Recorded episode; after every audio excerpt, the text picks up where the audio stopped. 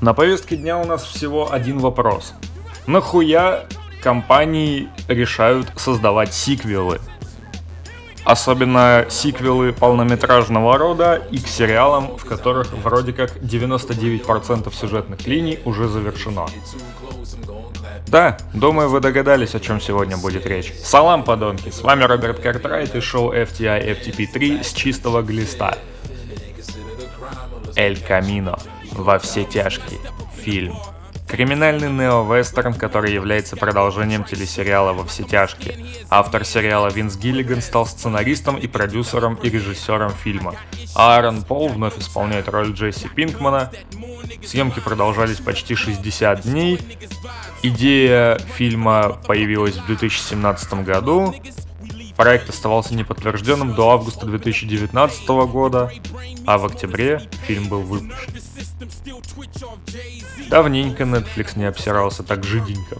Но обо всем по порядку. Во-первых, сам факт того, что этот фильм был выпущен. Знаете, я люблю открытые финалы. Нет, не такие открытые финалы, когда просто в конце происходит какая-то непонятная хуйня и все остается непонятым до выхода следующей части. Нет, не путайте клиффхенгеры с притянутым за уши говном, как это было во все тяжкие. Чем завершился сериал, который я все-таки посмотрел в прошлом году и который мне отчасти даже понравился. Правда, весь пятый сезон это просто что, блядь? Вы серьезно? Ладно, сериал обсуждать я с вами не хочу, потому что у меня опять начнет гореть жопа, и я на полчаса опять ебанул выпуск, а оно мне не надо, потому что четырех минут для этого фильма, блядь, будет более чем достаточно. Ну ладно, хер с вами, попробую там минут на 12 что-нибудь наболтать. И, короче, да. Так вот, о чем это я? А, клиффхенгеры, открытый финал и прочее говно. Как завершился сериал «Во все тяжкие»?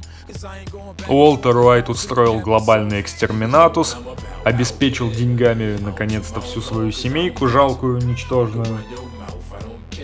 Раз, разорвал с ними при этом все отношения, блять, особенно с сыночкой. Геройски принял ислам, а Джесси Пинкман съебался на своем автомобиле в неизвестность. Собственно, все, на этом сериал закончился. И чё?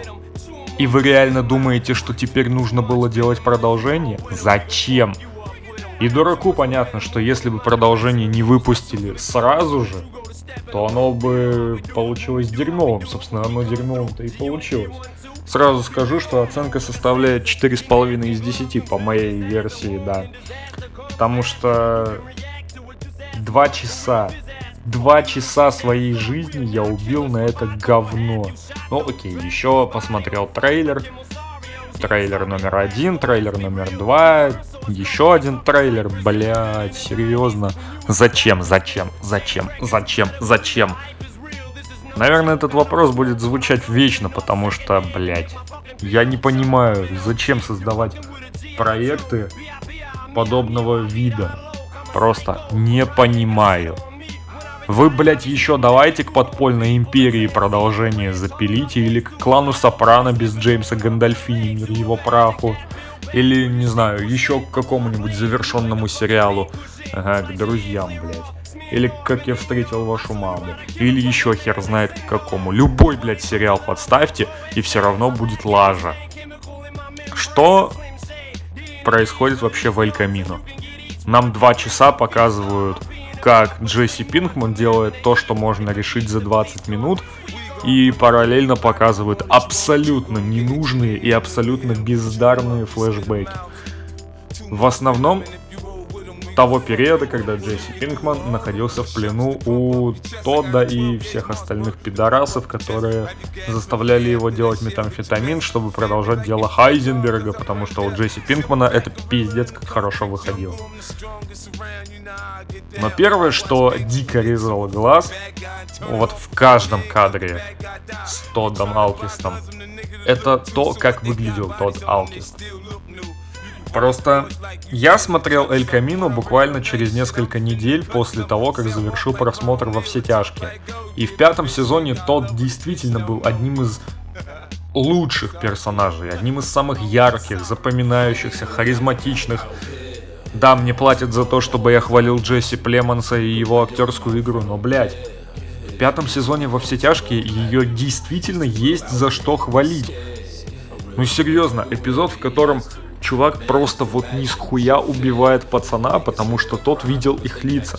Я понимаю, почему тот это сделал. Я не скажу, что я его поддерживаю в этом решении, но я понимаю, почему он это сделал. И хоть я это и не одобряю, но все же отношусь к этому с пониманием. Да, я снова повторяю одну и ту же фразу, потому что мне нужно набить хронометраж.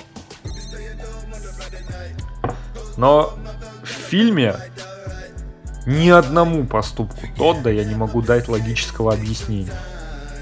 Мало того, что Гиллиган куда-то проебал абсолютно всю логику повествования, которая теряется нахуй уже с самых первых сцен, так еще и меня дико выбесило то, как выглядели главные герои фильма. Вы помните, как выглядел тот же самый Тодд в пятом сезоне? Худышка. С блеском в глазах. С оптимизмом. Ну, своего рода, конечно э, с хладнокровием, когда это требовалось. Как выглядит тот в фильме? Жирный! Жирный, блядь! Напомню, действие флэшбэков фильма происходит до событий финала во все тяжкие. Понимаете? Тот не мог быть жирным в то время. Более того, тот выглядит не только жирным, но еще и дико помятым что абсолютно не коррелируется с его образом в сериале. То есть, все это можно описать одной простой фразой. Проебались. Причем капитально. Блять. Вот это действительно бесило. И Аарон Пол, Джесси, сука, Пинкман, ну, он как бы еще в первом сезоне выглядел как ебаный 50-летний торчила э, без абсолютно... Блять. С абсолютно нефункционирующими мозгами. Но здесь ко всему этому добавляется еще и страдальческая боль. Боль в глазах. Блять, серьезно? То есть, чувак, ты наделал больше дерьма, чем даже, наверное, мистер Уайт, а при всем при этом боль в глазах у тебя появляется только в полнометражном фильме. Серьезно? А это как? Причем более того, Джесси Пинкман буквально вот через две минуты после финала сериала, ну как бы по хронологии, ну вы короче поняли, стартовые минуты э, фильма, вот он, блядь, выглядит лет на 10 старше, чем э, в конце сериала. Я, конечно, знаю значение фразы «за одну секунду постарел на 10 лет», но не в прямом же нахуй смысле. Сколько времени прошло с момента завершения съемок во все тяжкие? Я думаю, что больше шести лет, а то и все семь. А что в итоге мы имеем? То, что события, разделенные по хронологии двумя минутами, разделены... Блять. Разделены в реальности... Да что за хуйня? Разделены в реальности шестью или семью годами, и в результате Аарон Пол который и без того был действительно потрепанным, выглядит прям, ну вообще, как будто его, блядь, засунули в ксерокс, перемололи и засунули еще в мясорубку. Ребята, я напомню, сейчас 21 век, и даже с бюджетом в 6 миллионов долларов можно получить весьма годные спецэффекты. Это очень легко у создателей хорроров, спросите. Серьезно, как Питер Джексон э, в своей живой мертвечине с бюджетом, кажется, 200 тысяч долларов, не знаю точно, сумел создать настолько запоминающиеся спецэффекты. Вспомните хотя бы сцену с газонокосилкой, которая даже у меня, даже, блять, у меня вызывает лютый дискомфорт. Вашу мать. Так, минуточку. Что? Бюджет живой мертвечины 3 миллиона? Да ну не. Ну да ладно, сам факт того, что в, в трехминутной сцене было использовано около 400 литров искусственной крови, которую разбрызгивали капитально быстро. Это было уютненько. Хотя порой с этой сцены действительно блевать охота. Особенно когда ты ешь и наблюдаешь за тем, как руку зомби засовывают в мясорубку. В общем, да, было классно. Ну так вот, о чем это я? Mm. Да, бюджет и визуальные эффекты. Ну попросили бы, блядь, у бюджета фильма «Ирландец» десяточку там, я не знаю. Я думаю, там бы стрельнули спокойно, учитывая то, что большая часть гонорара ушла на... на Роберта Де Ниро, блядь. Хотя, с учетом того, какие проекты часто выбирает старина Роберт, я думаю, что он согласился сниматься там за банку тушенки. Ну так вот. Что это я опять? Опять хуйню какую-то несу. А, так вот. Почему Джесси Племонс снимался в фильме жирным? Просто я думаю, что основная масса критики, направленная на этот фильм, вызвана именно несоответствием образов персонажей фильма образом персонажей сериала, особенно с учетом того, что большая часть событий фильма происходит до событий финала сериала, до того самого побега Джесси Пинкмана с места преступления. Да, тебя ищут легавые, да, тебя ищут бандиты, да, да тебя, блядь, все ищут нахуй. Даже предки твои сраные, которые по телевизору говорят, сыночка, сдайся, имей совесть, не подставляй папу с мамой, блядь. А что в итоге? А ты такой, блядь, идешь, убиваешь кучу ублюдков, а потом такой, ой, слушайте, мне бы съебаться куда-нибудь так, чтобы денег хватило. Причем недавно, ну не так давно, почивший Роберт Форстер вернулся к образу... Блять, что за хуйня? Вернулся к своему персонажу по имени Эд, который ну, короче, известен тем, что за бабки может эвакуировать человека и создать там, ну, тому новую личность. Там. Ну, помните серию «Гранитный штат», где мистера Уайта перевезли в... Куда его перевезли-то? Нью-Хэмпшир, да, точно. И он там хуевую тучу времени жил, никто, блядь, в хуй не дул по поводу того, где он... Где же этот ебаный Хайзенберг? Да всем было поебать, потому что это американская система правосудия, блядь. Вот. Точно так же и по Джесси. Однажды Джесси уже хотел воспользоваться его услугами, но в последний момент передумал, поэтому Эд потребовал денег и за прошлый раз, пусть и неудачный. Пинкману не хватает 1800 долларов. Вы реально то есть вы сделали из персонажа, который в сериале был изображен более чем адекватно, какого-то прижимистого ебаната, который вот такую вот подляну устраивает Джесси? Серьезно? А сценарий точно писал Винс Гиллиган? Просто это все настолько тупо, это все настолько нелепо выглядит, что я на этом моменте, вот я честно вам говорю, я описываю свои впечатления. Я сделал на этом моменте паузу и начал плеваться. Я, блядь, вышел в туалет и начал там плеваться, потому что это настолько... Это было очень тупо.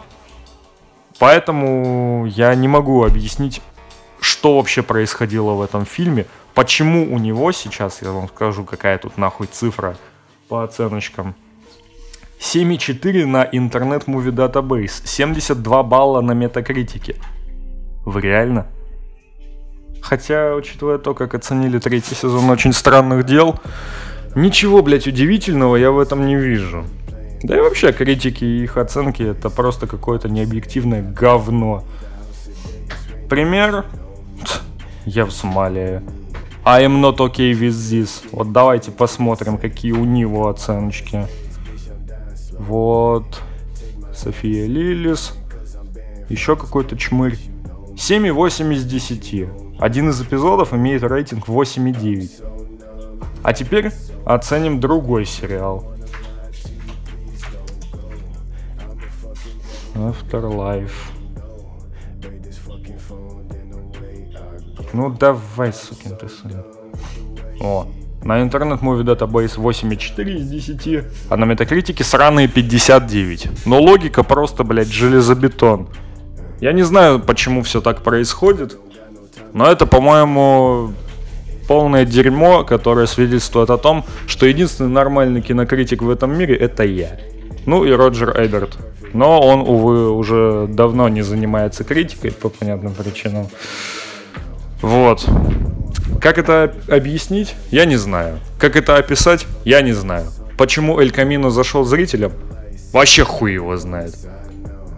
Anyway, anyway, anyway, я выговорил все свое время, и поэтому... В общем, оценку свою я вам высказал еще в начале выпуска. 4,5 из 10. Для этого фильма это даже много. Похвалил некоторые отдельно взятые эпизоды, в частности, то, что этот фильм, сука, наконец-то закончился. И, в общем-то, рекомендую? Нет, ни в коем случае. Не портите себе впечатление сериалом «Во все тяжкие». При всей своей дерьмовости он содержал несколько весьма достойных эпизодов. Жаль только, что они наз- назойливо перечеркнуты таким бездарным финалом данной истории. Вот и доверяй после этого производства продолжений тем же людям, которые создали сериал. Nice roffle, ребят. Anyway, на этом, пожалуй, все. С вами был Роберт Картрайт и шоу FTI FTP 3 с чистого глиста. Следующий выпуск когда-нибудь. Что там будет, хуй его знает. Все, до скорого. Стоп, снято.